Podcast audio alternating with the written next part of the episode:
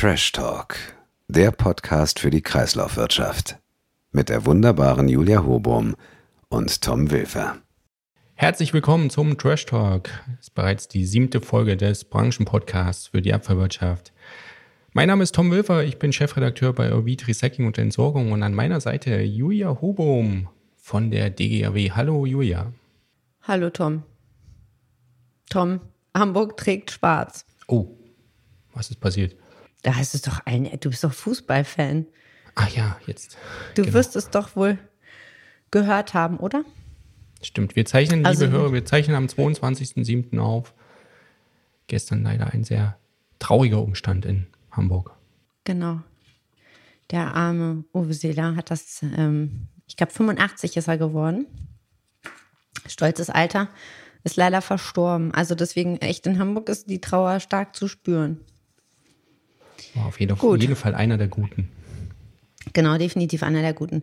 Nichtsdestotrotz, Tom, ich freue mich tierisch, dich mal wiederzusehen. Also wir sehen uns ja auch, für alle Unwissenden da draußen, wir sehen uns auch. Und Tom, ich habe heute ein Wort und ich werde dieses Thema auch trotzdem auch immer wieder leicht stressen. Das nennt sich Oktoberfest. okay. Ich bin nämlich äh, für alle Zuhörer, vor allen Dingen für alle, die in, äh, aus München kommen, ähm, ich bin am 17. September, also beim Eröffnungssamstag, bin ich auf dem Oktoberfest und also zumindest habe ich schon mal ein Hotelzimmer.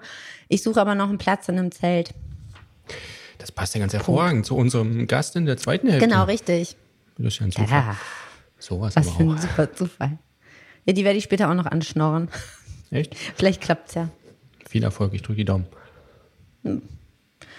Glaub, aber, aber bevor, bevor wir anfangen, bevor wir richtig anfangen, weil wir haben ja heute wieder eine ganze Liste an spannenden Themen, äh, steht mal wieder eine Gratulation an. Herzlichen Glückwunsch, liebe Julia neue stellvertretende Vorstandssprecherin bei der Deutschen Gesellschaft für Abfallwirtschaft. Dankeschön. Danke, Tom. Ich äh, bedanke mich da auch ganz herzlich für das Vertrauen aus der Mitgliedschaft. Grandios. Ich werde niemanden hoffentlich enttäuschen. Ganz sicher. Sehr schön.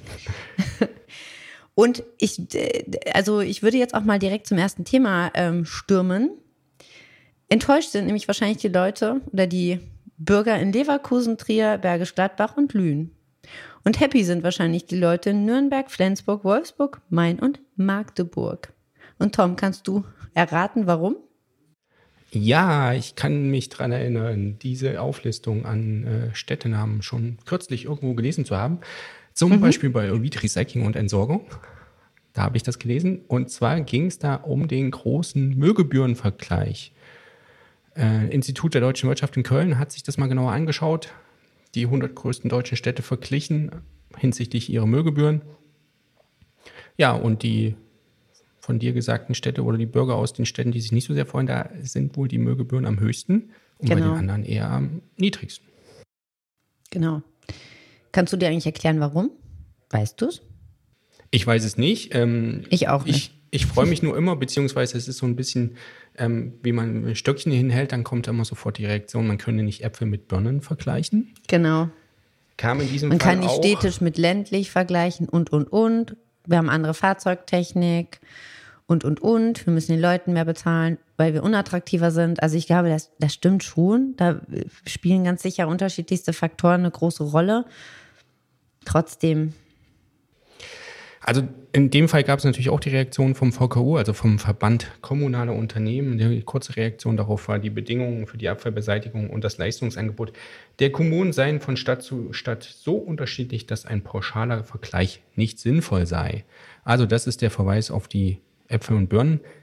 Da würde ich aber gerne nochmal die Einschränkung machen, dass ähm, das natürlich auch nicht so 100% zutrifft, weil man sich bei dem Institut auch darüber natürlich Gedanken gemacht hat, äh, entsprechend ähm, vergleichbare Leistungen, äh, Musterhaushalt äh, und dann halt dafür auch äh, sicherlich auch äh, überwiegend durchdachten Index erstellt hat, mit dem man das dann halt dann doch vergleichen kann. Insofern schwierig. Passend dazu, zu diesem äh, Müllgebührenvergleich äh, der 100 größten deutschen Städte, die der IW Köln gemacht hat, gab es äh, gestern, also wir zeichnen gerade am 22.07. diese Folge auf, äh, gab es gestern noch die Mitteilung, die jährliche Mitteilung, auch immer sehr beliebt, ähm, vom Bund der Steuerzahler aus NRW und dort werden auch die Müllgebühren verglichen. Und auch dort hat man ha, Sachen gibt es große Unterschiede festgestellt. Ähm, trotz vergleichbarem Leistungsangebots gibt es da auch ganz, ganz äh, große Unterschiede zwischen den äh, Müllgebühren der einzelnen Städte. Also wenn man zum Beispiel sich einen Vier-Personen-Haushalt anschaut und ähm, eine 14-tägliche Leerung von Biomüll und Restmülltonne mit jeweils 120 Liter Volumen, dann gibt es ein paar Städte oder kleinere Gemeinden, die kommen auf so ungefähr äh, 180 Euro Gebühren pro Jahr. In Münster wird fast das Vierfache oder rund das Vierfache mit 690 Millionen, nicht Millionen, 690 Euro pro Haushalt fällig. Also auch ein, da ein deutlicher Unterschied. Tom, weißt du eigentlich, was du bezahlst? Das ist echt eine super Frage, Julia. Nein. Ich auch nicht. Läuft, Ich aber ich bin Mieter, läuft über die Nebenkosten. Müsste ich nochmal genau nachschauen. Ich weiß es nicht. Ich sollte vielleicht, ich sollte auch mal prüfen, aber ich glaube, das ist in Ordnung. Die Empfehlung des Steuerzahlerbundes ist jedenfalls, dass zumindest in den Orten, wo es das noch nicht gibt, man auf eine 14-tägige Abfuhr umstellen sollte, Bürgern die Wahl der Tonnengröße überlassen sollte und natürlich auch die im Moment noch sehr hohen Altpapiererlöse auch für eine Gemü Gebührensenkung nutzen sollte. Das sind so die Empfehlungen. die Altpapier. Altpapier. Hättest jetzt eine bessere Überleitung zum nächsten Thema geben können. Boah, du Schlitzohr. Du bist ja hier. Endlich arbeite ich mal mit Profis zusammen. Altpapierpreise sind auch im Juni ähm, nochmal deutlich gestiegen. Das war der letzte Monat. Jetzt allerdings ab Juli geht es so ein bisschen bergab, beziehungsweise ich glaube, es stagniert eher. Man merkt jetzt, okay, jetzt flacht die Kurve ab und vor allen Dingen das gerade bei Kaufhauspapier. Bei grafischem Papier, das ist ja in der Qualität schon nochmal wesentlich höher, geht es weiter hoch. Aber wir wissen ja auch alle, dass das Kaufhaus-Altpapier in der Mülltonne ein bisschen mehr Raum einnimmt als das grafische Papier mittlerweile. Ja, Ja, also die Anzeichen sind offenbar da für eine Trendumkehr, was man so aus dem Markt hört. Genau. Was ich auch von meinen Kollegen höre, die sich mit den europäischen Altpapiermärkten beschäftigen, England, Italien, Frankreich, da gibt es wohl tatsächlich schon ähm, Preisverfall zu beobachten. Vor allen Dingen natürlich, wie du es schon sagtest, bei den, bei den braunen Sorten, bei den Massensorten. Grafische Altpapiersorten sind so knapp, dass dann die paar Unternehmen oder die paar Fabriken, die das noch brauchen, offenbar noch bereit sind, sehr hohe Preise zu zahlen, bevor sie ihre Anlagen komplett abstellen. Genau, also nachlassende Nachfrage und gutes Angebot läuten die, die Trendwende ein. So, jetzt mache ich eins. Das ist der erste Zettel gewesen von unseren Themen. Altpapier. Grafisch. Altpapier. Bam. Mülltrennung wirkt. Es ist tatsächlich eine grüne, eine, eine, eine, Entschuldigung, ich bin schon völlig grün geimpft. Das ist eine blaue Tonne hier unterm Tisch. Gut, anders sieht es bei den Metallen aus, richtig? Genau, da ist die Trendumkehr schon länger im Gange. Da merkt man die Mist, Rezession. stand auch auf dem Zettel. Jetzt musst du es erzählen. Zettel ist weg. Also, okay. Also, Stahlschrottpreise im Sinkflug äh, bestimmt halbiert in den letzten Monaten. Also, da, da sieht man es ganz klar. Kupfer, Alu ähnlich. Ähm, ja, da schlägt sich das dann schon nieder, dass ähm, weniger Nachfrage da ist, äh, Rezession. Und hier und da kommen auch die, was ja auch sehr interessant ist, ist ein, ein weiteres Thema sicherlich, äh, ähm, die begrenzten Kapazitäten der Binnenschifffahrt. Ist ja auch, äh, Genau. Spielt da ja auch eine Rolle, weil man kann weniger transportieren, äh, Rhein und andere Flüsse mal wieder auf äh, sehr äh, fast schon historischen Tiefständen, dann sind die Kapazitäten blockiert in der Binnenschifffahrt durch die gestiegenen Kohlenachfrage, Kohleverbrauch. Da gab es ja auch ein Beschwerdeschreiben Von von Seiten des BDE an, an Genau. ähm, Wirtschaftsminister Habeck. Also das ist auch ein Thema, sicherlich da an dem ganzen Komplex rund um den Krieg in der Ukraine und seine Folgen. Furchtbar. Vor Dingen, wenn man, da, also wenn man das mit, mit letztem Jahr vergleicht, 2021, 11 Millionen Tonnen Abfall- und Sekundärrohstoffe wurden per Schiff in Deutschland transportiert. Das ist teurer geworden oder fällt sogar gänzlich weg wegen der Kohle. Und wenn ich das äh, richtig in Erinnerung habe, hat ähm, Peter Kurt auch ganz klar gesagt, ey Leute, fahrt nicht mit leeren Schiffen auf dem Rückweg rum, sondern füllt sie, was auch definitiv Sinn macht und ähm, auch Erleichterung bringen würde. Wollen wir direkt mal bei ähm, Herrn Habeck bleiben? Können wir ja? Was, Ja, ne? was hast Ich glaube du auch. notiert? Hm, Gas. Gas. Gas, genau. nicht gleich Gas, sondern Gas, auch manchmal Biogas. Ich muss an, ich muss gestehen, Biogas kennen wir eigentlich schon wesentlich länger, vor allen Dingen seit den 90ern. Schade, dass man da jetzt erst drauf gekommen ist, dass man vielleicht mehr Biogas produzieren könnte und ähm, dann auch entsprechend die Anlagen vielleicht nochmal neu konzipiert sollte. Also auch die neuen Biomethan und neuen KWK-Anlagen sollen ja auch auf Wasserstoff ausgerichtet werden. Das ist dieses H2-Ready. Ähm, ist jetzt ein bisschen spät. Also ich glaube, dieses Jahr kriegen wir, kriegen wir dafür keine Trophäe mehr, aber vielleicht tut es ja was für die Zukunft. Genau, also die Pläne sind offenbar oder das, der Appell ist offenbar deutlich geworden, dass man das Potenzial von, von Abfall und Reststoffen für die Gaserzeugung doch äh, bitteschön voll ausschöpfen sollte. Und da ist offenbar noch einiges, äh, was da noch nicht passiert ist. Genau, aber der Bund hat sich auch ganz klar geäußert, wer Hilfe braucht, also jetzt Anlagenbetreiber, die, die sehen die Verantwortung ganz klar bei den Kommunen beziehungsweise bei ähm, bei den Ländern. Der Grund dafür ist die frühe Entlastung und Unterstützung, Entlastungs- und Unterstützungsmaßnahmen des Bundes. Davon haben die partizipiert, das sollen die jetzt entsprechend bitte weitergeben. Genau. Auch interessant, Rahmenbedingungen für die Vergärung von Wirtschaftsdüngern soll verbessert werden. Also man zieht jetzt eigentlich alles komplette, das ganze Biopotenzial mit ein, soll die Anlagen entsprechend auslegen und dann dafür Entlastungen sorgen im Gasbereich. Ich tue jetzt wieder was fürs Altpapier. Und da ja alles irgendwie mit allem zusammenhängt, äh, ist eigentlich auch die Überleitung zum nächsten Thema, hätten wir eigentlich von, von allen Seiten machen können. Also es hat was mit den Gebühren zu tun, aber es hat auch was mit dem Bioabfall, der da noch schlummert, zu tun. Und zwar, ähm, wir hatten das Thema zwar schon öfters in den letzten Ausgaben und letzten Folgen hier bei Trash Talk, aber was schon erneut Thema ist, beziehungsweise was einfach wahnsinnig umstritten ist, ist äh, Einbeziehung der Müllverbrennung in das Brennstoffemissionshandelsgesetz. Und da gab es ja jetzt die Kap BEHG. Ich bitte dich darum, einmal die Abkürzung BEHG. Und dann könnten wir auch in Zukunft von BEHG sprechen, weil ich finde, dieses Brennstoffemissionshandelsgesetz ist ein sehr schwieriges Wort. Ja, das spart uns auch Zeit und uns, unseren Hörern auch. Also, das Kabinett hat das BEHG, oder zumindest den Entwurf, beschlossen und da ist auch die Müllverbrennung drin vorgesehen, dass sie sich im Emissionshandel beteiligen soll, schon ab kommendem Jahr.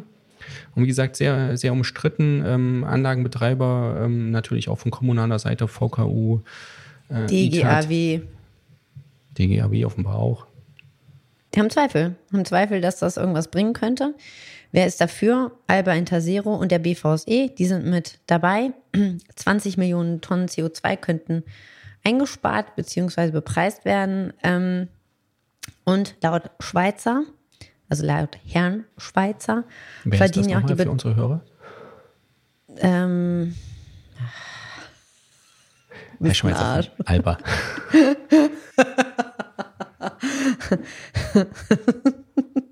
okay, können wir das bitte rausschneiden? Äh, Herr Schweizer ist von Albertom. Und da verdienen die Betreiber nämlich eben doppelt. Also einmal ähm, verkaufen sie Strom und Wärme, was sie durch die Müllverbrennungsanlagen verkaufen. Und sie haben aber gleichzeitig auch keine CO2-Kosten. Das findet er unfair und deswegen sollten die mit einbezogen werden. Genau, und äh, VKU, ITAT, EEW, die haben sich noch in die Richtung geäußert, dass natürlich enorme Kosten auf die, auf die Bürger zukommen. Ähm, man rechnet so mit 900 Millionen Euro pro Jahr, die das kosten können. Und es könnten die Gebühren steigern. Gleichzeitig äh, befürchtet man, dass, dass Abfälle ins Ausland verschwinden könnten und äh, dort auf Deponien landen. Da gibt es aber jetzt gerade ganz aktuell, gab es nochmal eine, eine äh, doch sehr deutliche Reaktion äh, des BVSE, also des äh, Mittelständischen Entsorgerverbandes, also Bundesverband Sekundäre Rohstoffe und Entsorgung darauf. Und die erwarten stattdessen eine Steigerung des Recyclings, eine Verteuerung der Verbrennung. Ähm, das könnte dazu führen, dass Bioabfälle vergehrt und hochwertig stofflich genutzt werden und Gewerbeabfälle in die ausreichend bestehenden Aufbereitungsanlagen geliefert werden und dass die MVA-Betreiber sich als Verfechter des Gebührenzahlers äh, darstellen, finden sie etwas absurd, da eben auch Abfälle zur Verwertung aus dem Gewerbe in den Anlagen verbrannt werden. Also es bleibt spannend. Und äh, ich glaube, wir werden da schon noch das eine oder andere Mal drüber berichten dürfen. Und ein Punkt noch dazu, der, der BVSE findet es auch äh, ähm, auch den Verweis, äh, dass Müll dann vielleicht den Weg ins Ausland geht, weil es da günstiger ist, nicht so nachvollziehbar, weil sie sagen, äh, Hausmüll äh, geht ja auch nicht auf ausländische Deponien aus Deutschland. Und da vielleicht nochmal eine kleine Einschränkung dazu. Das geht bestimmt nicht auf Deponien im, im Ausland, aber ich habe schon gehört, dass als Reaktion aufs BEHG, insbesondere im Süden Deutschlands, Ausschreibungen gibt für die Restmüllverwertung, wo man ausdrücklich sagt, man möchte es lieber in die Schweiz geben, weil dann keine Kosten auf die Müllverbrennung ähm, zusätzlichen Kosten zukommen und dann ist das vielleicht schon auch ein, ein Schlupfloch oder ein, äh, ein Weg, wo der Abfall dann vielleicht doch einen günstigeren Weg geht. Wir haben doch aber keine Schiffe.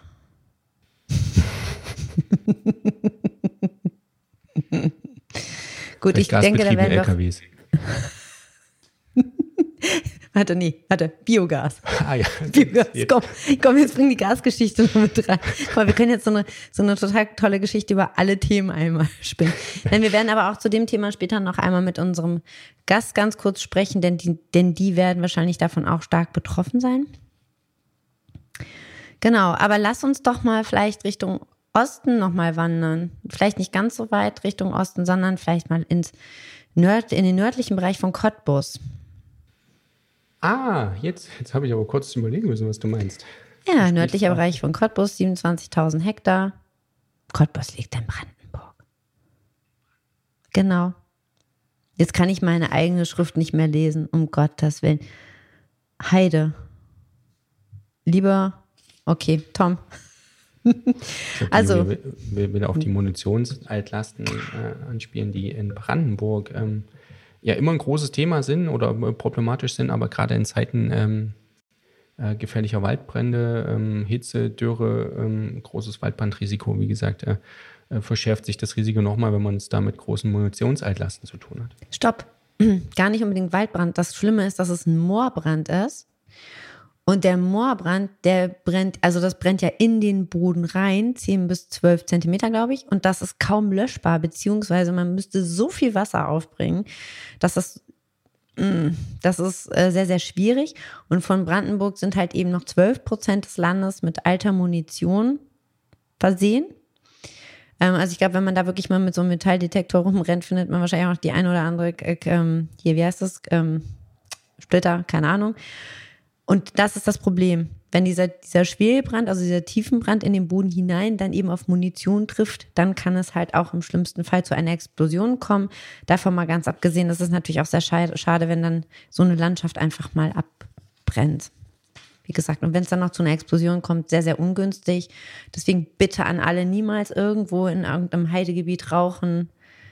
So ein Bodenbrand ist echt nicht witzig. Und, und schon gar nicht in Brandenburg. Und gerade brennt es ja auch ähm, wieder verstärkt bei vielen Entsorgungsunternehmen, Sortierunternehmen. Ähm, ähm, Brandursache ist meistens nicht mehr, nicht mehr nachzuvollziehen, aber ähm, ist auch wieder sehr nahe die Vermutung, dass es dann hier und da dann auch mal wieder um eine Batterie geht.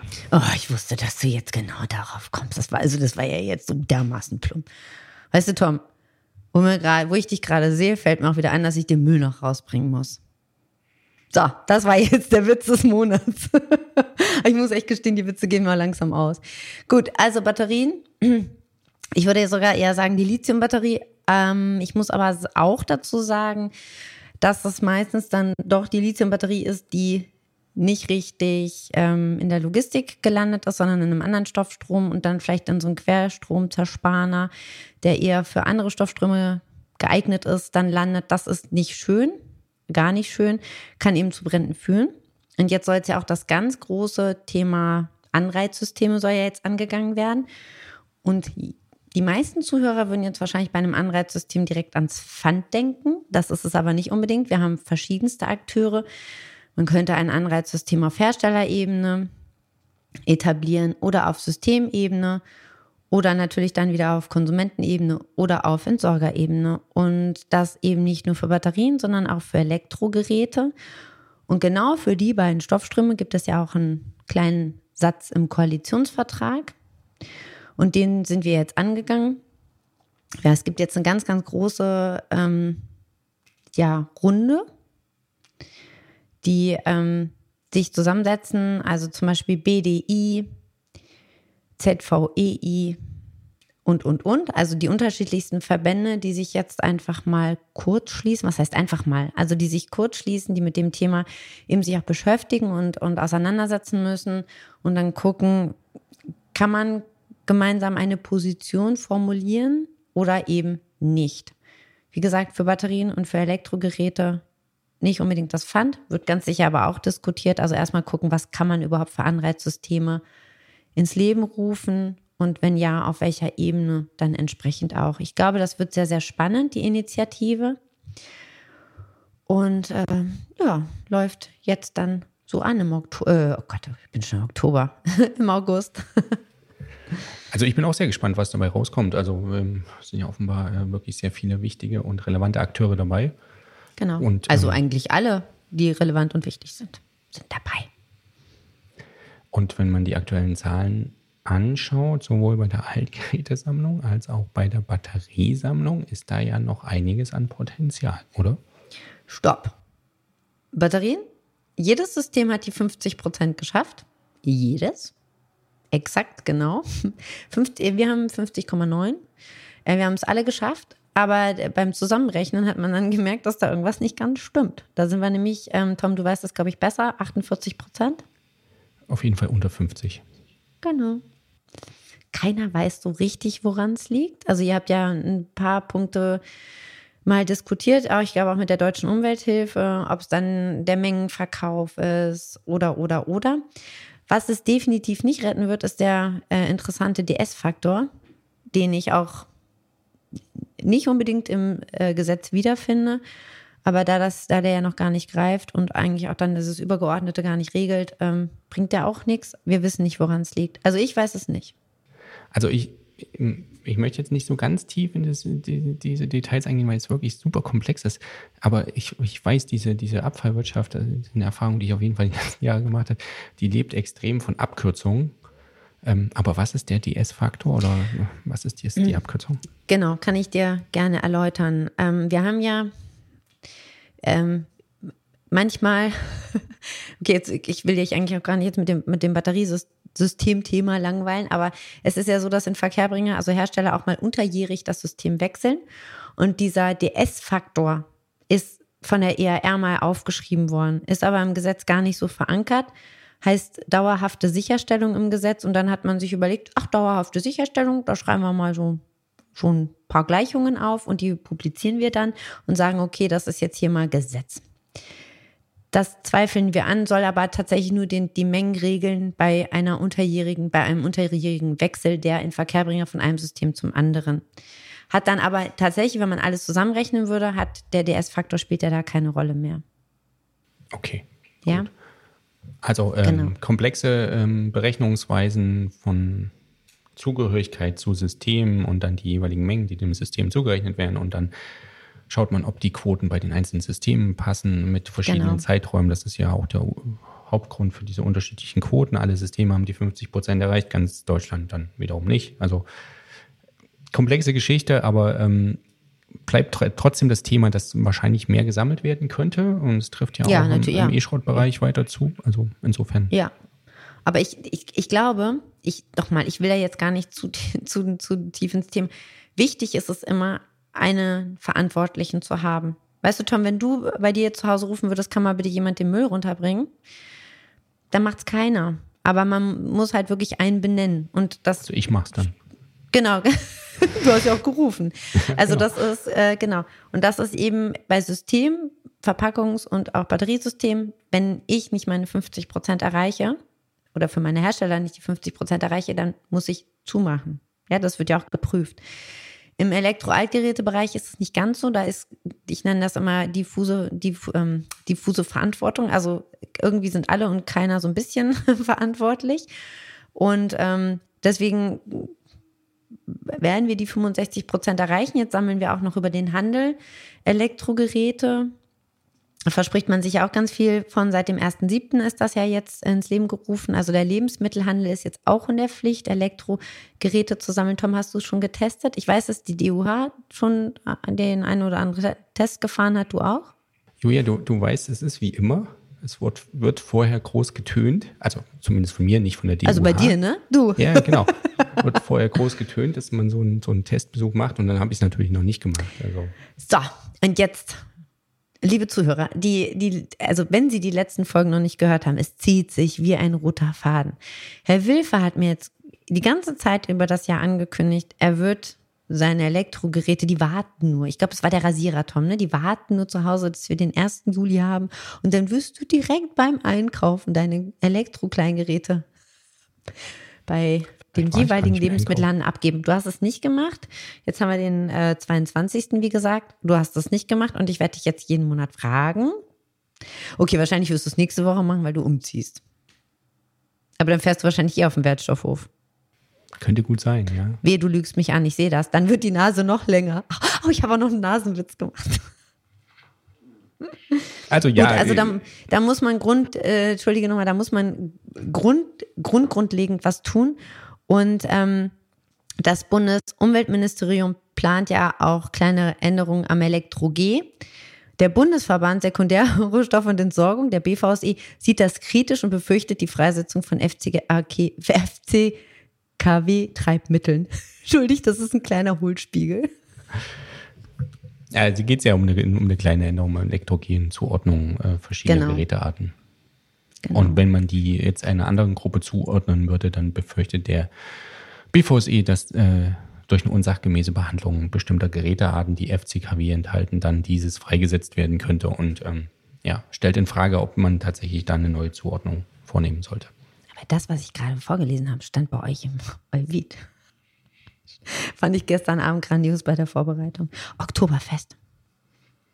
Oktoberfest, genau, das ist auch dieses Jahr wieder, oder? Ist es, ist es oder ist es nicht? Genau, also wer am Eröffnungssamstag einen Platz für mich hat, meldet sich bitte.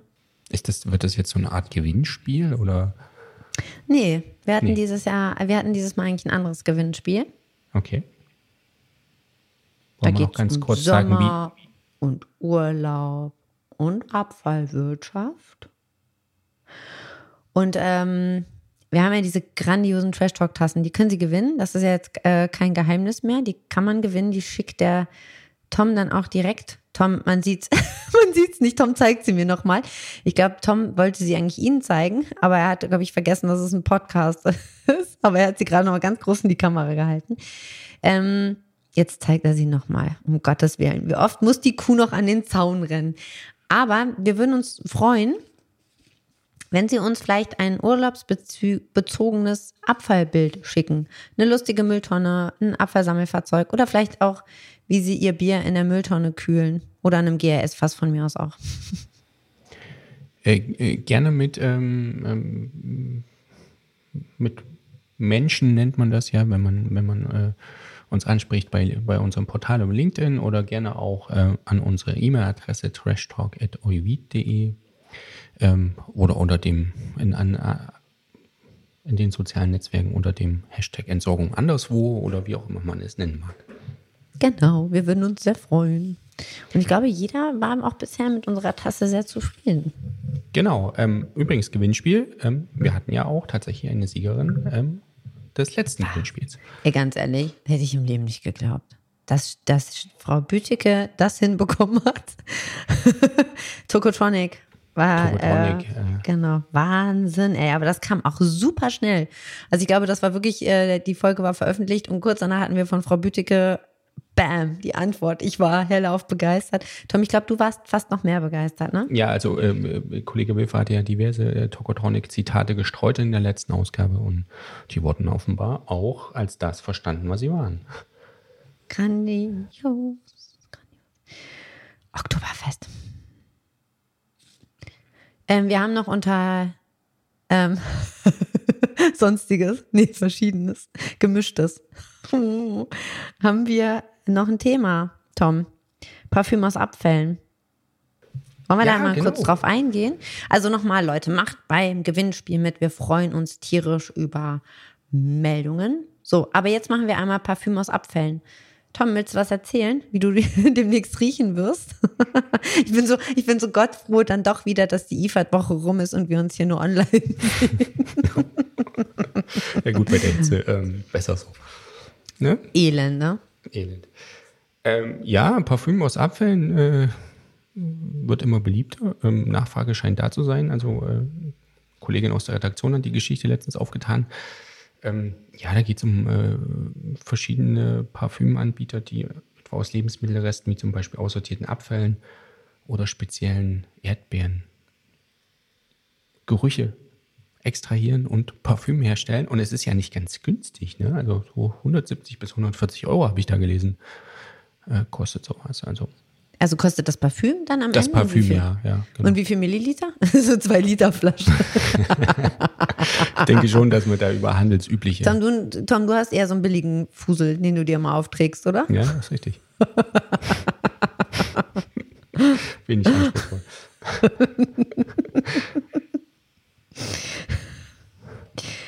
Aber solange es nur oh. Lebensmittelreste sind und nicht äh, Tierreste, also weil also im Endeffekt ist das ja dann auch egal. Also, ich finde es spannend. Vielleicht kriegen wir ja mal so eine Probe zugeschickt. Oh, das ist jetzt auch ein ganz neuer Versuch jetzt hier, um irgendwie Zusendungen zu betteln. das kenne ich, ich nur aus anderen Podcasts, wo man nach irgendwelchen technischen Geräten fragt und gerne sagt, man würde das gerne mal benutzen, mal ausprobieren, wie das funktioniert. Ich, ich würde gerne mal dieses Parfüm ausprobieren. Oktoberfest. Gut, wollen wir, du hast, ähm, also man muss echt sagen, Tom, du hast dich diese Woche wieder mega gut vorbereitet und mich gleich mit. Da bin ich dir ja auch mal sehr, sehr dankbar. Wir haben noch zwei Punkte, die so ein bisschen zusammengehören. Einmal Umsatz Remondes, wächst und wächst und wächst. Und Presiro auch. Aber im Vergleich dazu wächst Remondes. Genau, also ähm, können wir ganz kurz mal auf die, äh, auf, auf, auf die Zahlen schauen, die da kürzlich veröffentlicht wurden. Remundes hat den Umsatz im letzten Jahr um 3,3 Milliarden Euro auf 11,5 Milliarden erhöht, vor allen Dingen natürlich durch die gestiegenen ähm, Sekundärrohstoffpreise, Altpapier, Metalle, Stahlschrott sicherlich. Genau.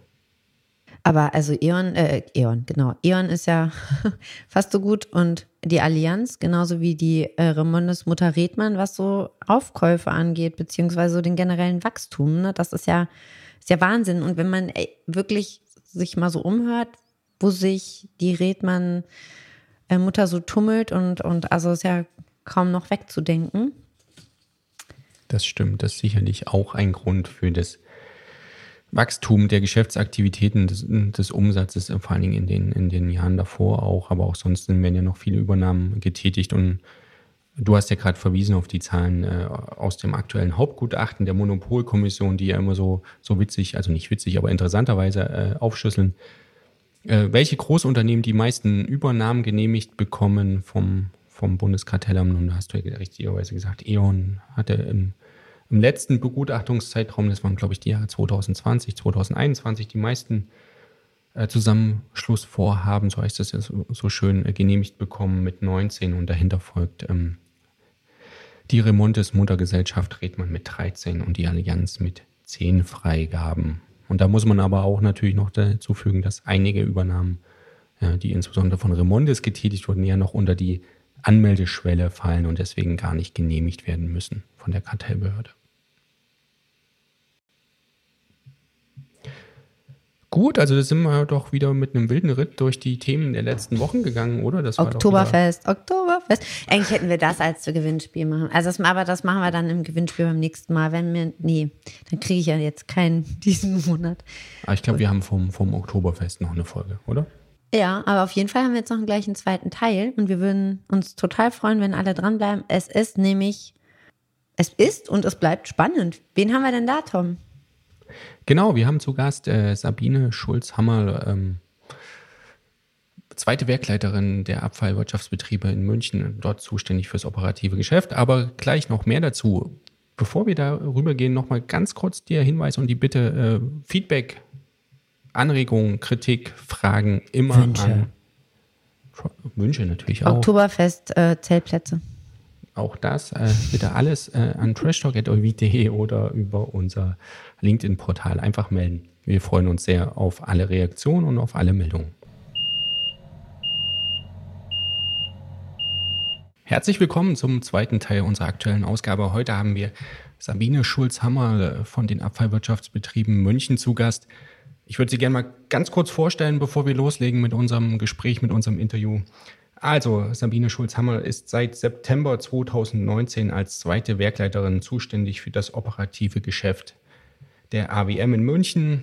Ähm, ich habe mal geschaut auf Ihre biografischen Angaben. Sie sind schon seit 1993 im Abfallbereich tätig, damals eingestiegen bei der Abfallverwertung Augsburg, 2005 dann schon zur AWM gewechselt nach München und mit kurzen Unterbrechungen ähm, Kulturbereich und bei den Abfallwirtschaftsbetrieben Fürstenfeldbruck dann seit 2019 wieder bei der AWM und ganz frisch auch VKU Landesvorstand Bayern seit Anfang Juni und damit auch im Bundesvorstand des Verbands der kommunalen Unternehmen.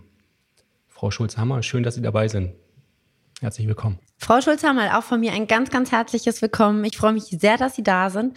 Und ähm, ich durfte ja auch direkt zu Corona-Zeiten hier bei GRS starten und Sie tatsächlich bei der AWM 2019 haben Sie angefangen, hat Herr Wilfer ja auch gerade erwähnt. Ähm, und ich weiß, dass die Einarbeitung zu Corona-Zeiten schon immer sehr schwierig ist.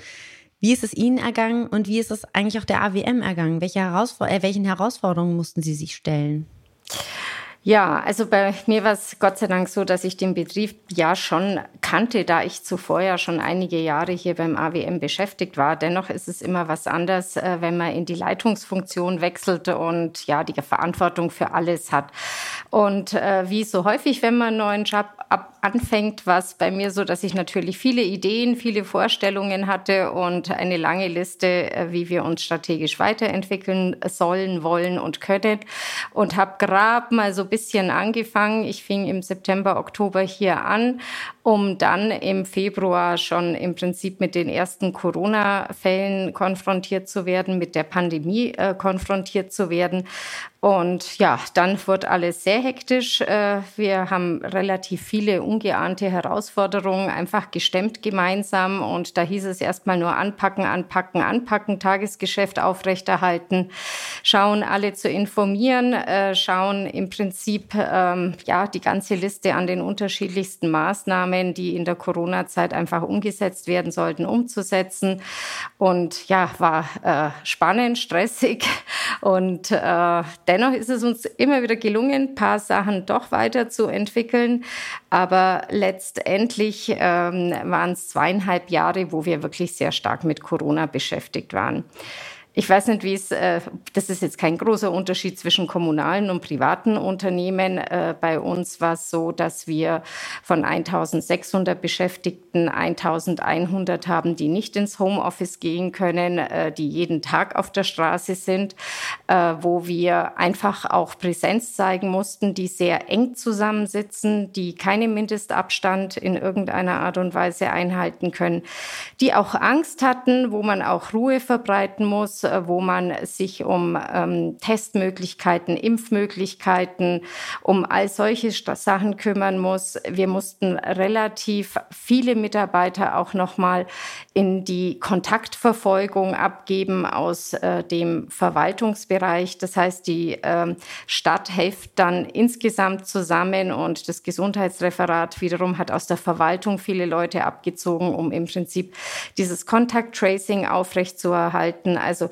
neben dem, dass der normale Betrieb aufrechterhalten werden sollte, war es eben auch in der Verwaltung an vielen Ecken und Enden schwierig. Aber wir haben es geschafft, wir sind gut dabei. Letztendlich hat es uns auch sehr eng zusammengeschweißt. Äh, ähm, ich würde sagen, wir sind durchseucht. Das darf man so wahrscheinlich gar nicht sagen. Aber letztendlich habe ich um die ähm, 700 offizielle Corona-Fälle. Ich denke, inoffiziell äh, sind wir mit Sicherheit bei 900. Wir haben Todesfälle zu beklagen. Das ist auch richtig schlimm für einen Betrieb. Und ja, also ich würde jetzt nicht sagen, dass es ein schöner Start war, aber ein sehr intensiver Start. Das glaube ich sofort viel gelernt, direkt ins kalte Wasser geworfen worden. Genau. Ja, sehr schön. Oder auch, ja, auch nicht. Und aktuell sind wir wieder mittendrin in einer kleinen Pandemie.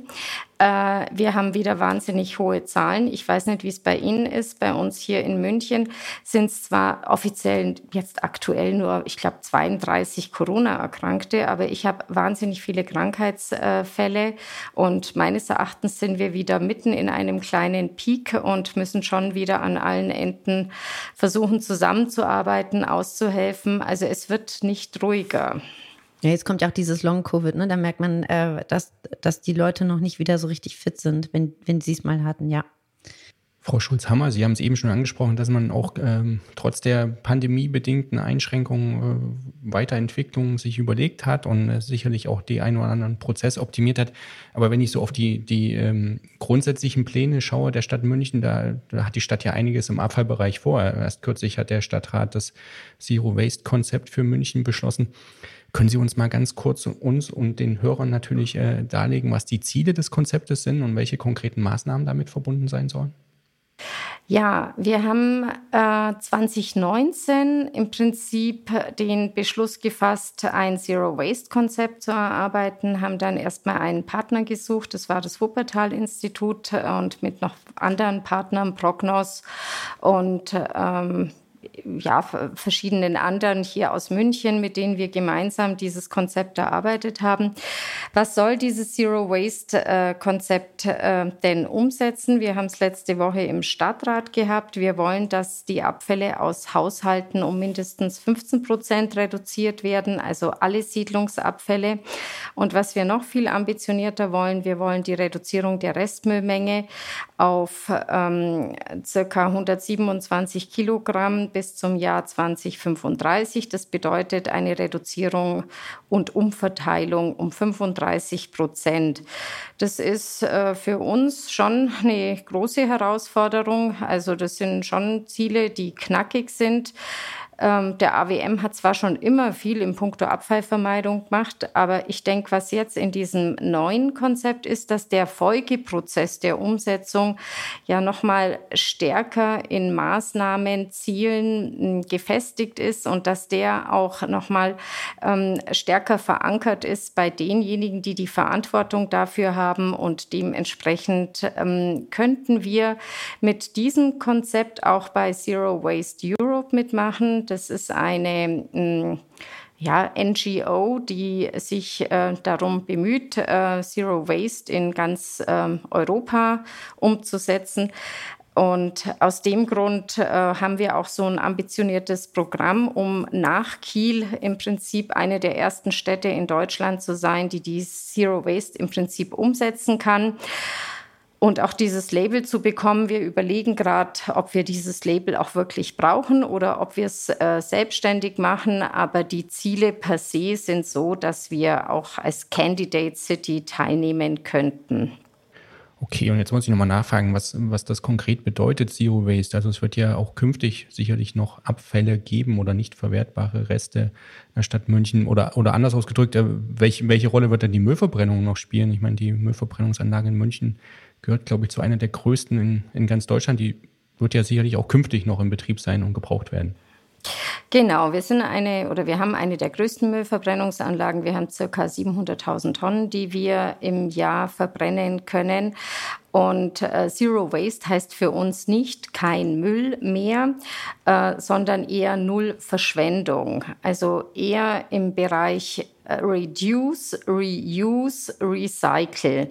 Also wir wollen, dass insgesamt weniger Müll entsteht. Wenn aber ähm, Sachen vorhanden sind, dann sollten die ein zweites Leben bekommen. Wir haben ein großes Gebrauchtwarenkaufhaus. Wir haben auch ansonsten viele Aktivitäten, ähm, dass insgesamt Sachen ein zweites Leben haben. Naja, und wenn es gar nicht mehr weitergeht, dann eben schon auch Recycle. Aber es wird immer noch weiterhin Abfälle geben, die wirklich in die Verbrennung müssen. Zum einen, weil sie vielleicht mit irgendwelchen Giftstoffen angereichert sind, weil es, weil es Krankenhausabfälle sind, äh, die infektiös sind und, und, und. Also da werden wir mit Sicherheit weniger verbrennen, aber dass es gar keine Müllverbrennung in München gibt oder gar keine Mülleinsammlung und die graue Restmülltonne überhaupt nicht da ist, das äh, wird auf keinen Fall der Fall sein. Wir haben spannende Maßnahmen. Wir haben ein ambitioniertes Programm. Also jetzt sind es ähm, so um die 40 Top-Maßnahmen, die auch in den unterschiedlichsten Sektoren dann umgesetzt werden. Das fängt vom unverpackt Wochenmarkt an, geht über eine Zero Waste App, eine Zero Waste Straße. Also wirklich die unterschiedlichsten tollen Sachen. Wobei wir immer betonen müssen, wir als kleiner AWM können das nicht äh, generell alleine umsetzen. Das geht nur, wenn äh, die ganze Stadt München mitmacht, wenn alle Bürgerinnen und Bürger mitmachen.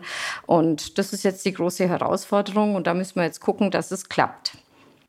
Also an alle Münchner hier der Aufruf, alle mitmachen, wehe, wenn nicht.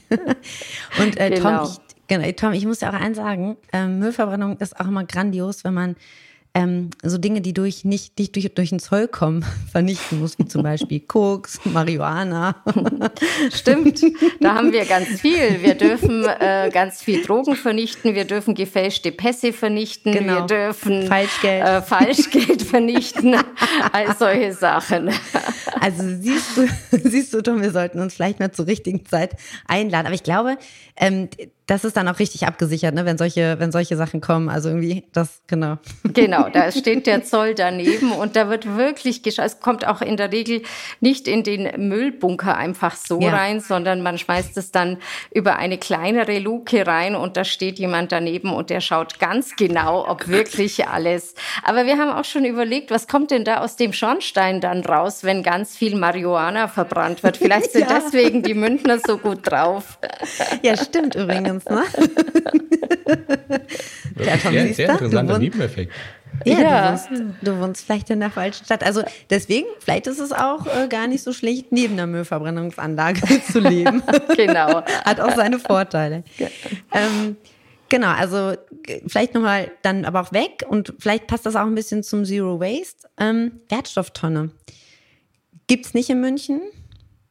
Ist geplant, ist nicht geplant und äh, wenn ja, warum nein, warum ja?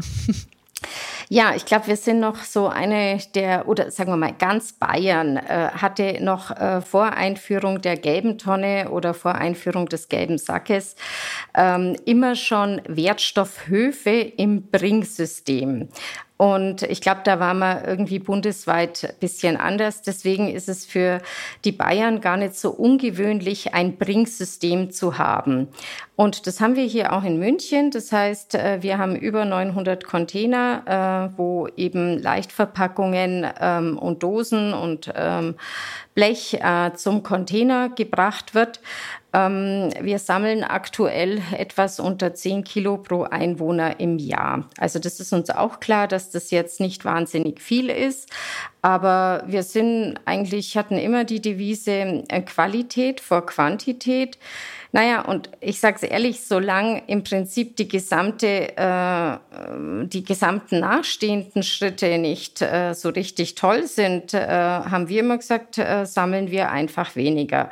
Also wir sehen das eigentlich nicht besonders ähm, klimaschützend oder ökologisch an, wenn jetzt viel Menge gesammelt wird. Es wird irgendwo hin zum Sortieren transportiert. Es wird beim Transport äh, viele Emissionen verursacht. Beim Sortieren wird Energie äh, noch nochmal äh, mitgenommen.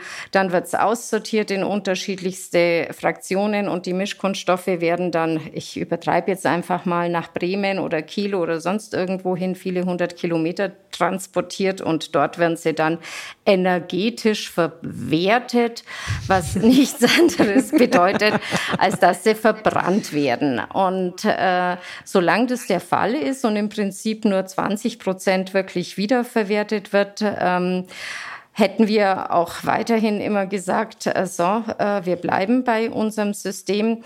Jetzt ist es ja so, dass sich vielleicht doch bisschen was ändert äh, und vielleicht doch mehr auch werkstofflich verwertet wird und immer mehr und mehr Rezyklate auch ähm, zum Einsatz kommen. Und deswegen haben wir uns jetzt entschieden, einen Test mal zu machen, ähm, was denn, wie der Mündner denn damit klarkommt.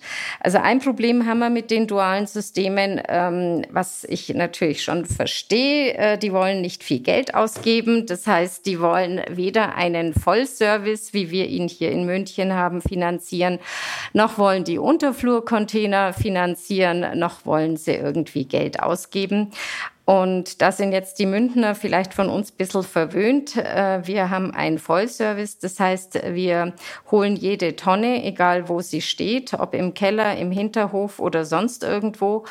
Und das wird ein bisschen schwer ähm, dem Bürger erklärbar sein, wenn er jetzt eben die Tonne auf einmal rausstellen muss. Und das ist zum Beispiel ein ganz großer Knackpunkt, wo wir nicht zusammenkommen. Aber wir wollen es jetzt mal in verschiedenen Testgebieten nur mal ausprobieren und eben auch gucken, äh, wie machen wir das in extrem verstädterten Gebieten. Ähm, machen wir dort vielleicht einen gelben Sack. Also wir haben auch oft gar nicht mehr den Platz Platz für eine gelbe Tonne. Und da München schon eine sehr, sehr teure Stadt ist, wird auch um jeden Quadratmeter gekämpft. Also es ist nicht so einfach, nochmal irgendwo vier Tonnen aufzustellen.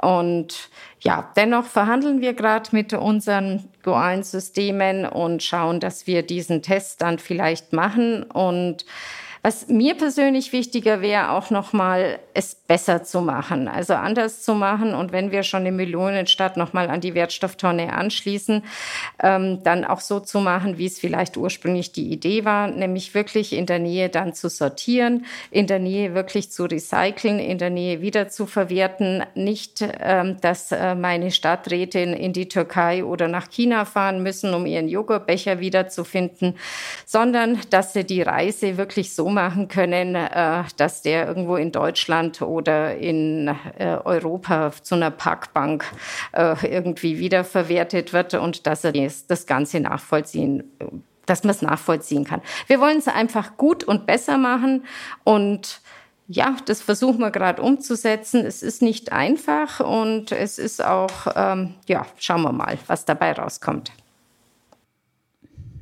Aber das stimmt natürlich. Die Abstimmungsvereinbarung wird nicht unbedingt leichter mit den dualen Systemen. Und vor allem, man muss ja auch mal diesen, man, man streitet sich ja dann oder diskutiert den Störstoffanteil, ne, der eben nicht zu den Verpackungen gehört, noch mit. Den müssen Sie ja dann äh, tragen, müssen Sie ja finanzieren. Also wir laden Sie dann in einem Jahr nochmal ein, wenn es dann, wenn das Projekt, Pro, ähm, Pilotprojekt dann gelaufen ist ähm, und hören uns das nochmal an. Jetzt hat Herr Wilfer sich aber gemeldet. Genau, er würde, würde gerne nochmal ähm, Bezug nehmen auf das, was äh, Julia Hobum und ich in der, in der ersten Hälfte besprochen haben, und zwar äh, Brennstoffemissionshandelsgesetz, Einbeziehung der Müllverbrennung. Könnte das nochmal den Anreiz erhöhen? Ich meine, da fürchtet man ja, dass die dass die Kosten für die Bürger höher wären, die, die Müllgebühren höher wären, könnte das nochmal ein Anreiz sein, doch noch mehr auszusortieren aus dem, aus dem Restmüll, um halt da die, die, die Menge zu reduzieren und dann halt auch die Gebührenbelastung vielleicht dann doch nicht so stark steigen zu lassen? Oder sehen Sie das als nicht so relevant an? Naja, also wir sind schon ziemlich fleißig, was Aussortieren anbelangt. Das heißt, äh, wir haben wirklich zu 100 Prozent die Biotonne an jedem Standort. Also wir versuchen, dass Bio ganz rausgeht. Wir haben Papier an jedem Standort, also auch überall steht eine Papiertonne. Wir haben im Brinksystem die Depotcontainer, also mit Verpackungen, Glas, ähm, die dort abgegeben werden. Und wir sammeln nochmal 32 Fraktionen an zwölf Wertstoffhöfen im Stadtgebiet. Also wir quälen unseren Bürger schon ganz schön, dass er gut äh, sortieren muss. Wir geben auch Anreize, dass er eben ein kleines äh, Müllvolumen bestellen kann, dass er äh, zweiwöchige Abfuhr hat, äh, keine wöchentliche Abfuhr. Also wir, wir versuchen schon wirklich viel, damit so wenig wie möglich an Müll entsteht. Ähm, nichtsdestotrotz ist es äh, immer noch auf äh, Großstadtniveau. Also ich glaube, dass noch mehr Trennung beim Bürger letztendlich irgendwann nicht mehr durchsetzbar sein wird. Also ich glaube, da müssen wir dann eher zu anderen großtechnischen Anlagen ähm, greifen und vielleicht noch mal einen Restmüll vorsortieren, bevor er dann in die Verbrennung geht. Ähm, und natürlich äh, das Brennstoffemissionshandelsgesetz, äh, das tut uns weh. Das tut uns auch ähm, weh, wenn das jetzt kommt, weil zum jetzigen Zeitpunkt wird halt auch alles augenblicklich sehr teuer. Wir haben eigentlich keinen Vertragspartner, der nicht anruft und sagt, huch, meine Kosten explodieren von unseren Vertragspartnern, alle Logistikkosten explodieren. Also wir merken, dass es fast niemand gibt, der nicht bei uns anruft und versucht nochmal äh, seine Vertragsbedingungen irgendwie ja nochmal zu verbessern. Also wir werden Brennstoffemissionshandel tragen. Das ist so. Es wird sich dann in den äh, Müllgebühren wiederfinden. Das wird sich äh, deutschlandweit in den Müllgebühren wiederfinden. Die Frage ist, ob das jetzt unbedingt gerade der richtige Zeitpunkt ist, äh, weil die Bürger jetzt eh schon sehr stark belastet sind äh, und ob man es nicht vielleicht zu einem späteren Zeitpunkt vielleicht besser macht. Das ist eine politische Entscheidung, würde ich jetzt mal sagen. Letztendlich ähm, müssen wir schauen, dass wir insgesamt CO2-Emissionen runterbekommen. Wir müssen das auch an den Heizkraftwerken schauen. Auch da versuchen wir zu überlegen, was für technische Möglichkeiten gibt's, was kann man mit Carbon Capture machen, äh, was ist eben schon alles machbar, äh, was ist wirtschaftlich darstellbar ja, man muss halt auch immer wieder schauen, wie hoch sind dann die Müllgebühren, damit der Bürger eben es noch tragen kann und dass das Ganze ja irgendwie gesamtökonomisch gut verteilt mhm, ist. Genau.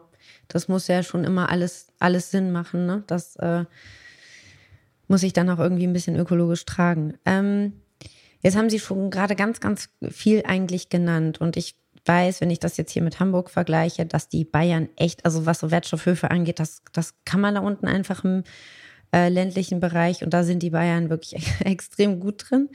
Ähm, aber generell sehen Sie für vielleicht auch noch für weitere Stoffströme noch Potenziale zur Verbesserung in der Sammlung oder in der Fassung äh, in München oder auch im, im Kreis? Also nicht im Kreis, aber generell vielleicht auch in Bayern. Vielleicht haben Sie auch ein bisschen mal über den Tellerrand geschaut? Wo könnte man noch verbessern?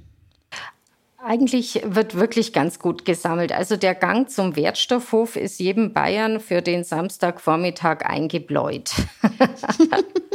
Sie machen vielleicht schöne Sachen, gehen zum Frühstücken, wir gehen zum Wertstoffhof. Das ist wie, das ist wie, das ist wie beim Schwabe, die, äh, hier, die Flurwoche oder wie das heißt. Ne? Genau. In Bayern geht man zum Wertstoff. Wenn man genau. da jetzt noch Weißbier verteilen würde. Ja, ja, es ist schon auch so ein sozialer Treffpunkt auf genau. dem Land. Man trifft sich und sagt, was, du hast jetzt einen Garten gemacht, aha. Äh, und äh, es ist äh, ja ganz klar eben schon nochmal ein, ein abfallwirtschaftlicher Baustein, ähm, auf den die ländlichen Gebiete, glaube ich, ungern verzichten würden. Also ich glaube, das kann man schon klar sagen. Ähm, wir sammeln zum Beispiel noch sehr kleinteilig E-Schrott. Wir sammeln Batterien. Wir haben ein Wertstoffmobil auch in München selbst nochmal rumfahren, wo wir so Haltestellenmäßig in den unterschiedlichsten Stadtteilen nochmal vor Ort sind. Kostet uns natürlich auch Geld. Also wir versuchen schon sehr nah ran an den Bürger zu kommen und versuchen es ihm so einfach wie möglich zu machen, weil wir eben sehen, der Platz ist begrenzt. Nochmal irgendwie x Tonnen aufzustellen, das wird nicht gehen. Also müssen wir andere Möglichkeiten geben. Äh, soweit ich informiert bin, sind wir hier mit zwölf Wertstoffhöfen in der Großstadt die einzige Großstadt, die so viele Wertstoffhöfe hat. Dann eben haben wir noch Giftmobil, Wertstoffmobil äh, und eben noch viele andere Abgabestellen in den einzelnen Vierteln, wo man alles Mögliche sammeln kann. Also da denke ich, da geben wir schon unser Bestes.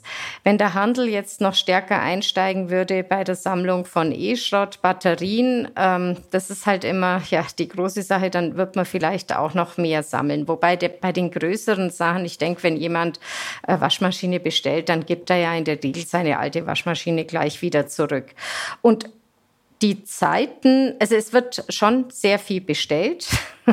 das merken wir, äh, weil wir natürlich die Biotonne auch haben und die Biotonne sich in der, äh, die Bio, Quatsch, die Papiertonne und die Papiertonne sich in der Zusammensetzung ähm, völlig verändert hat. Waren früher noch die Telefonbücher und die Zeitungen drinnen, äh, ist die Zeitung in der Zwischenzeit digital ähm, und die sind nur noch Kartonagen drinnen. Und die Kartonagen, äh, die sind natürlich äh, schlecht zerkleinert drinnen, so dass äh, das Volumen im Prinzip nicht ausreicht, aber es vom Gewicht her eigentlich viel weniger ist. Und ich glaube, das können auch alle beobachten.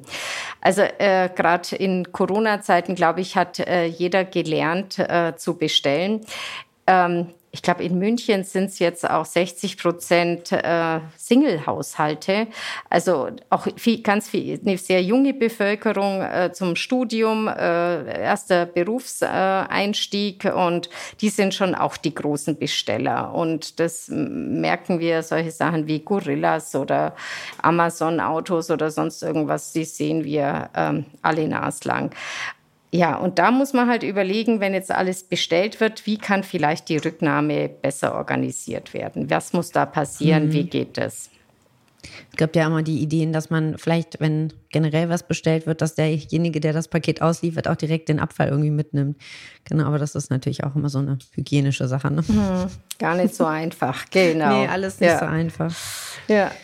Sie haben eben schon die, die äh, Beteiligung des Handels angesprochen und auch so grundsätzlich äh, im könnte man ja auch drüber nachdenken. Und es gibt ja auch, äh, gerade in Tübingen zum Beispiel, das äh, doch sehr umstrittene Projekt der, der Verpackungssteuer, wo man dann die Inverkehrbringer von, von Fastfood-Verpackungen äh, mit einer Steuer belegen will. Und es ist ja ein wichtiges Punkt oder ein wichtiger Punkt sicherlich auch in München, ähm, sicherlich auch ein Problem mit dem Littering.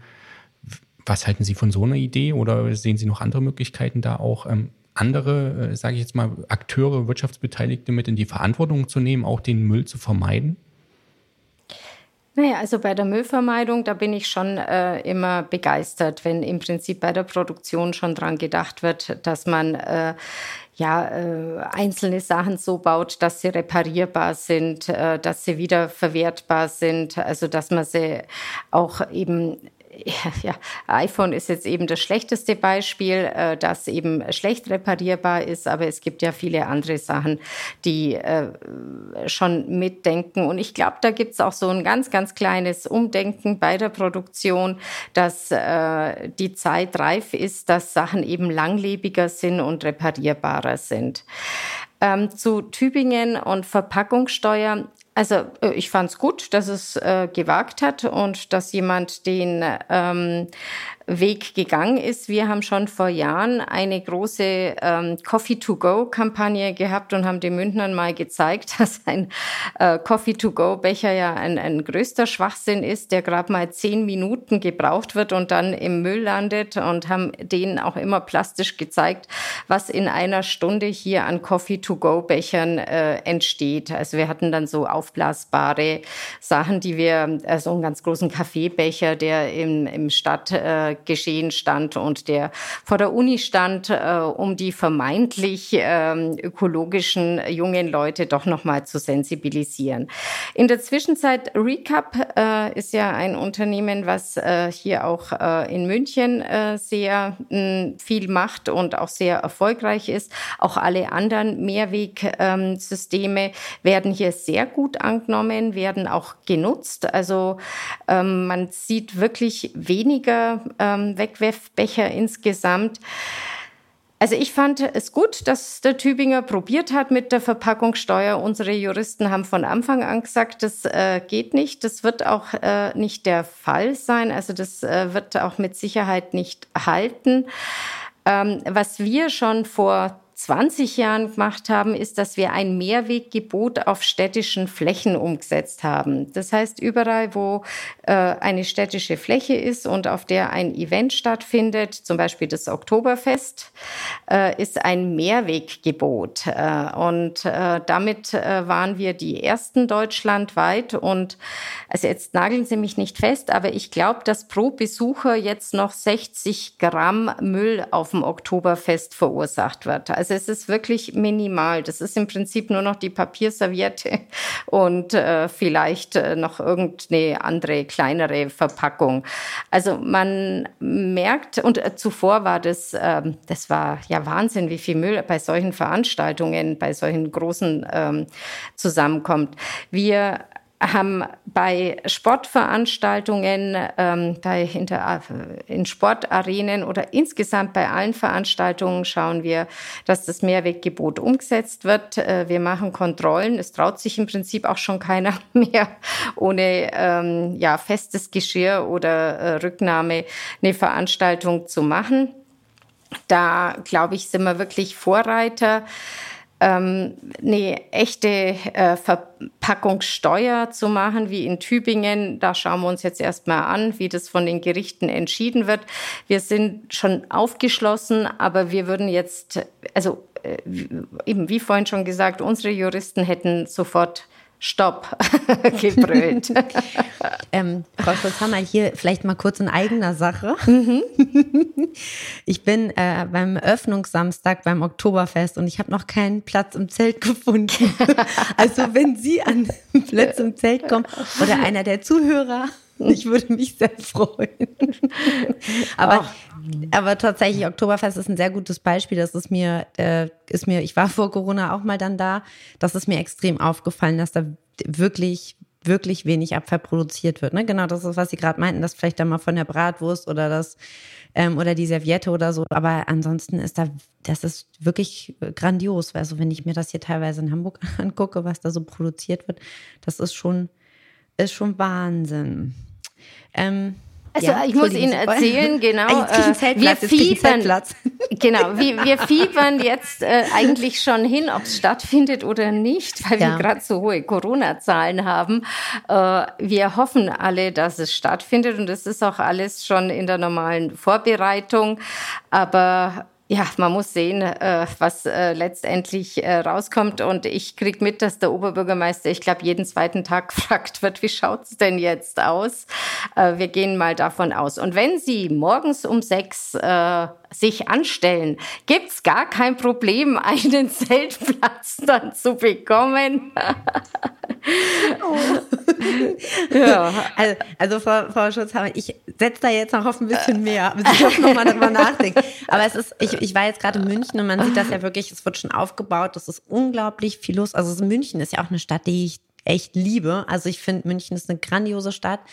Aber ich glaube, es ist tatsächlich dieses Jahr so vereinbart worden mit den Ständen, dass auch kurzzeitig wieder abgebaut werden können muss. Ne? Also es ist mhm. nicht, nicht gesichert, aber Wahnsinn, äh, was sich da tut. Äh, was sich da tut, Frau Schulzhammer, jetzt sind Sie unser erster Kommunalo mhm. oder Kommunaler. Ich weiß gar nicht, wie wir es jetzt sagen würden. Manchmal schafft man ja aber nicht alles unbedingt alleine. Ähm, wie ist es so eine Zusammenarbeit mit privaten Entsorgern für Sie als kommunales Unternehmen? Oder sagen Sie einfach ganz ehrlich, ich kann es selbst viel besser und allein bin ich eh viel stärker? Oder gibt es da schon Kooperationen oder nee, Planungen? Also ich tausche mich wirklich äh, gern mit den äh, Privaten aus, also gerade mit dem privaten Mittelstand hier in Bayern so oder so. Und äh, ohne die wird's auch nicht klappen, aber auch mit den äh, großen Entsorgern, ohne die wird's auch nicht klappen. Also äh, ich habe ja vorhin schon erzählt, wir sammeln 32 plus äh, 1, 2 und nochmal fünf, also fast 40 Fraktionen und die müssen irgendwo hin. Und es kann nicht alles in kommunaler Hand sein. Also gerade die ganzen Wertschöpfungsstufen, die danach kommen, ähm, die sind ähm, in der Regel in privater Hand, manchmal sind sie auch in kommunaler Hand. Wir haben eben eine Verbrennungsanlage, wir haben eine Bioabfallvergärung, also wir haben schon auch Anlagen, die wir selbstständig betreiben. Aber wir haben eben auch viele Kooperationen mit Privaten und das läuft hervorragend und das muss hervorragend laufen. Also gerade äh, in Zeiten von Corona muss es super laufen und äh, gerade heute habe ich noch mal mit unserem Papiersortierer telefoniert telefoniert, ob er morgen zum Beispiel nochmal aufmacht, wenn wir morgen nochmal die Papiertonne fahren würden, weil wir gerade einen kleinen Rückstand haben, ähm, weil wir eben so viele Kranke gerade haben. Und äh, da kam sofort kein Problem, äh, machen wir. Und es geht eben nur im Zusammen, in der Zusammenarbeit, im Austausch miteinander. Und das ist kein gegeneinander, sondern ein Miteinander, um im Prinzip Entsorgungssicherheit äh, für ja, Bürgerinnen und Bürger zu gewährleisten für alle Hörer. Die Aufnahme ist heute an einem Freitag. Also Frau Schulzhammer spricht davon, dass der Papierverwetter nochmal am Samstag aufmacht. Genau, Entschuldigung, ich hätte mich nochmal, genau. Alles, alles gut, alles ja. gut. Die, die Zeit ist zwar schon leider äh, ziemlich weit äh, vorangeschritten, äh, waren viele interessante Themen, aber ich glaube, es gibt noch ein Thema, was uns nee, eigentlich... zwei. Nein, zwei? entschuldige Tom, zwei. Zwei Themen, die mich ungemein brennen.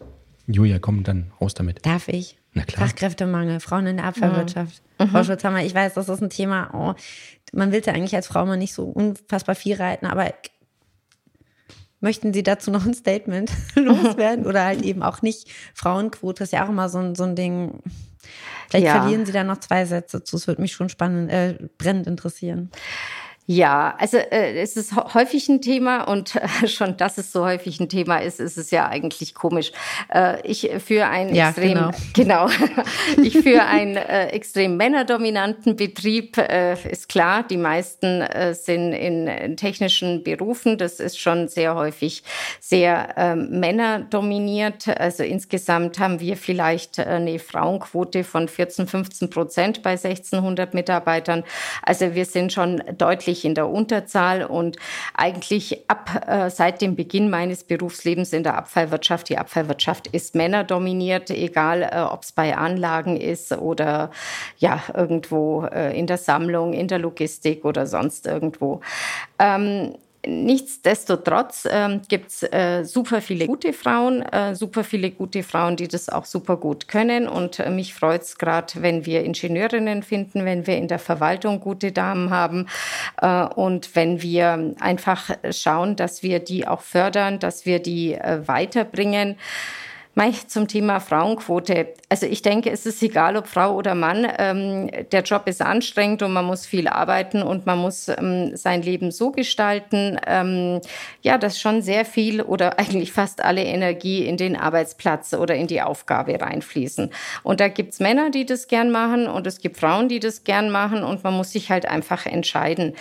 Äh, ich finde die Frauenquote ein bisschen schwierig, weil dann eben sehr schnell ähm, immer dieser Touch kommt, ja, ja, die ist ja nur ähm, wegen der Frauenquote an dieser Stelle und das mag man ja auch nicht. Und man leistet ja genauso viel und man hat die gleichen Qualifikationen. Und deswegen weiß ich nicht, ob es richtige, der richtige Weg ist. Ich fände es besser, wenn Frauen ein Netzwerk aufbauen würden, ähm, das sie auch hegen und pflegen würden und sich gegenseitig gegenseitig auch nach oben pushen würden. Ja, und es muss letztendlich jeder Mann und auch jede Frau, also jeder Mensch entscheiden, wie viel Privatleben will er, wie, was will er bewegen, äh, wie soll sein Arbeitsleben letztendlich aussehen. Und da, glaube ich, sind die nachkommenden Generationen vielleicht jetzt doch nochmal anders. Wir sind ja hier in Bayern sehr traditionell. Ähm, ich war eher eine große Ausnahme, dass ich trotz Kindern immer versucht habe, weiterzuarbeiten. Ähm, ja, ich hoffe, dass es da einen Wandel gibt und das merke ich auch, da gibt es einen Wandel. Und ähm, ja, gerade in einer teuren Stadt wie München äh, müssen meistens beide arbeiten. Wichtiger ist es, in eine gute Kinderbetreuung zu investieren und da einen anderen Weg zu gehen.